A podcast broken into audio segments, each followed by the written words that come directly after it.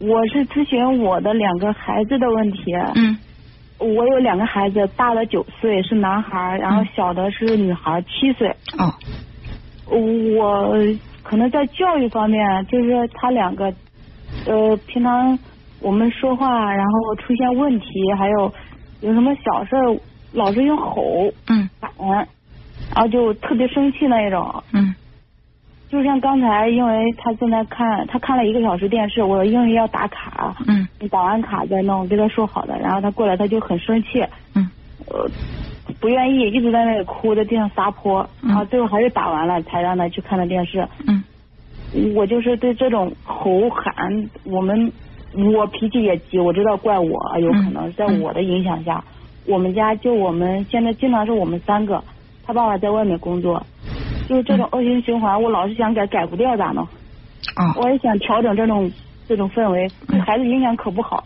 嗯，就是孩子一般在什么情况下你会吼会喊？比如说我让他干嘛，他不干的时候，比如说我让我拿笔写作业的时候拿笔，嗯那个姿势不对，嗯我说了有每次提醒，每次提醒十遍以上，他他还是不改，我就会很生气，嗯我就会吼他。嗯呃，就是你有没有过小的时候被父母吼的经历？有，我小时候是跟着我爷爷长大的，嗯。我父母是离婚的，哦。我爷爷就是小时候大时候都是生气的，嗯嗯。我了解我的原生家庭怨我，嗯嗯。不可能怨我爷爷带我，他就这样带我的，我知道我不能再这样带他们，可是我想改改不掉。对，其实有的时候我们看自己身上问题看得很清楚，但是就是摆脱不了，很难受啊。嗯、对。那么你就仔细的想一下，就是我在吼这个孩子的时候，是不是我内心里有对我自己的不满和恐惧？你比如说，曾经有一个孩子的这个爸爸问我说：“哎呀，我看到这个孩子说话哼哼哼，声音特别小，我就特别着急。我就心想，你就不能大点声说话吗？我带着他出去，我一看到别人打招呼的时候，他那个声音那么小，甚至不主动跟长辈打招呼，我就特着急。我就问他，我说你小的时候是不是那个特别能跟人打招呼？”特别能言善道，他说不是，我对我说你看到孩子身上的缺点，其实看到的就是你小的时候那个缺点，然后你其实你看着是对孩子不满，其实是对自己不满。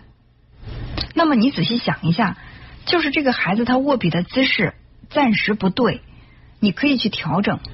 为什么要着急呢？就是他一时半会儿他这个握笔的姿势没有调整过来，又能怎样？有什么可怕的后果吗？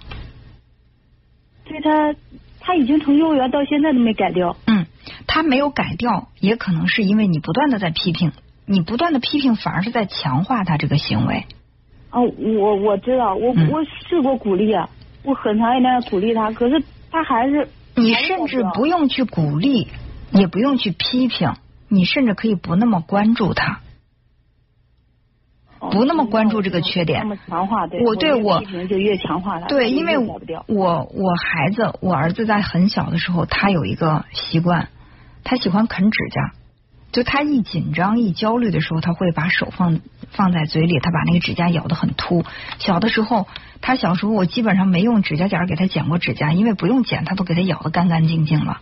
我也曾经经历过那个比较焦虑的这个这个阶段，就总总看着他咬指甲就着急，一着急就想说他，然后或者呢就是想想去批评他，甚至我老公还想过要不要把他指甲上嗯抹点那个风油精，他一舔一放在嘴里他就辣了，就就就不能往嘴里，就想这样的办法，后来都没招，但真正改变的是我逐渐忘了这回事了，不知道什么时候他就好了。所以说，或者就是当我看到他手又不由自主的把手放在嘴里的时候，那么我会怎么办呢？我就嗯，就是也不会看他，也不会特别突然的，就会慢慢的装作不经意的把他的手拉过来，然后握在手里，然后就去我们两个就手拉着手，然后他没有这个感觉，没有感觉到我是为了让他不要把手放在嘴里。刻意这样做的，我就装作不经意的样子，把他的手拉过来，然后或者摁摁他的这个手掌心啊，或者揉揉他的手指啊，然后就我们两个就这样手拉一会儿，就把这个，我如果真的着急，我就这么做，或者说我就学会不去关注他。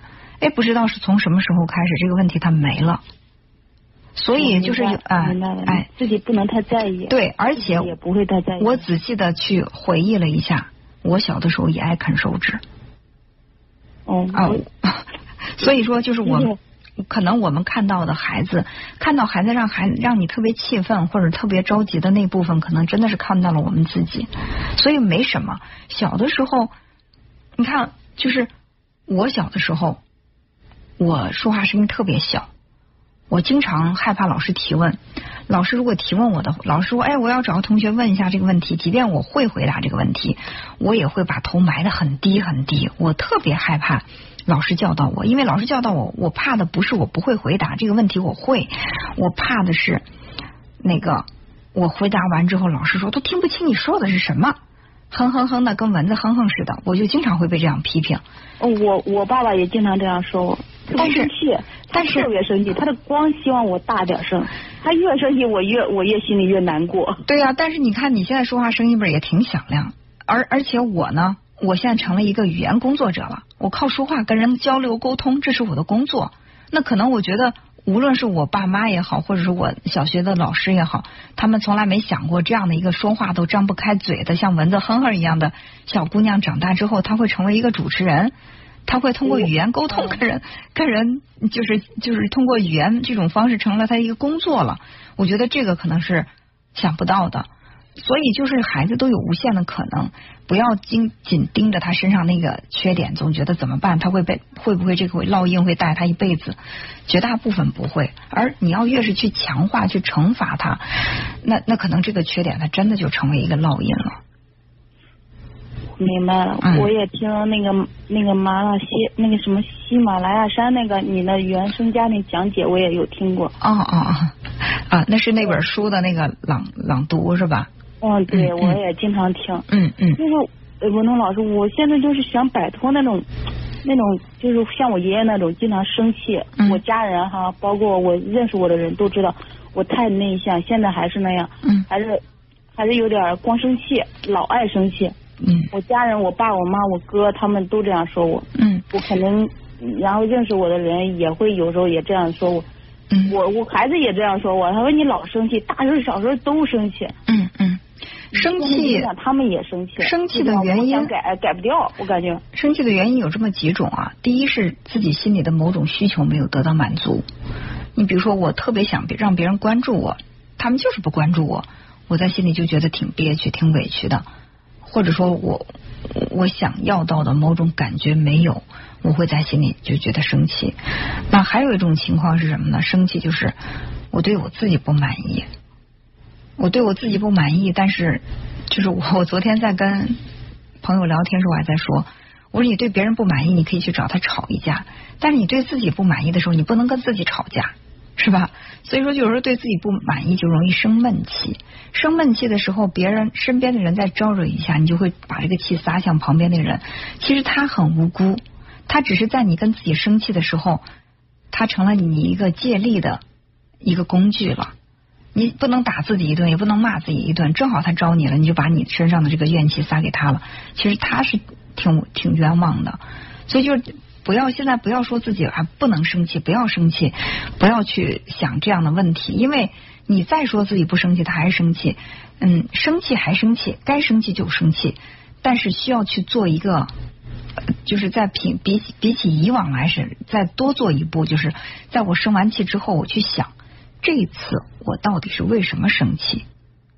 就是我这个生气真的是旁边这个人他惹我让我生气了，还是我自己想生气的时候他正好出现了？我到底是在生气什么？我为什么会生气？就把你生气的这个原因给他稍微的往深处再剖析一下。不要去限制自己生生气。当你找到找到你为什么去生气的时候，你可能更容易让自己不生气。嗯嗯嗯，我我知道一点了，就是嗯我感觉同样一件事，别人看起来他就不生气，嗯我看起来就会生气。我不是因为心里有气，好像千万不要这样想针对。那一件事儿，别人看起来无所谓，然后我看见，我觉得从小看到大，我说。这小事你看大，你必须得改掉，我就会这样很严重的把这件事严严重不要不要去这样自我攻击，不要这样自我攻击，因为人跟人不一样。呃，你因为就是我们的成长经历不一样，可能让你生气的事儿，在我这儿就不算事儿。可能让我生气的事儿，在你那儿就不算事儿。我们之间没有什么可比性，不能说哎这件事儿你看他都没生气，我也不应该生气，或者这件事儿我都没生气，他也不该生气。每个人的情绪按钮，每个人生气的点是不一样的。你比如说，一个小的一一个人小的时候，他被这个不公平的待遇待遇对待啊，就每就经常会被这种不公平折磨着。那长大之后，如果说别人对他表现有一丁点这个不公平的话，他就会非常的愤怒，因为他小的时候那种委屈的感觉一下就涌上来，他就会凭什么要这样对我？凭什么就是这么不公平？他会他会很生气。但在别人看来说，哎呀，这这算什么呀？有什么公平不公平？这么大人了是吧？就吃这点小亏，没有什么了不起的。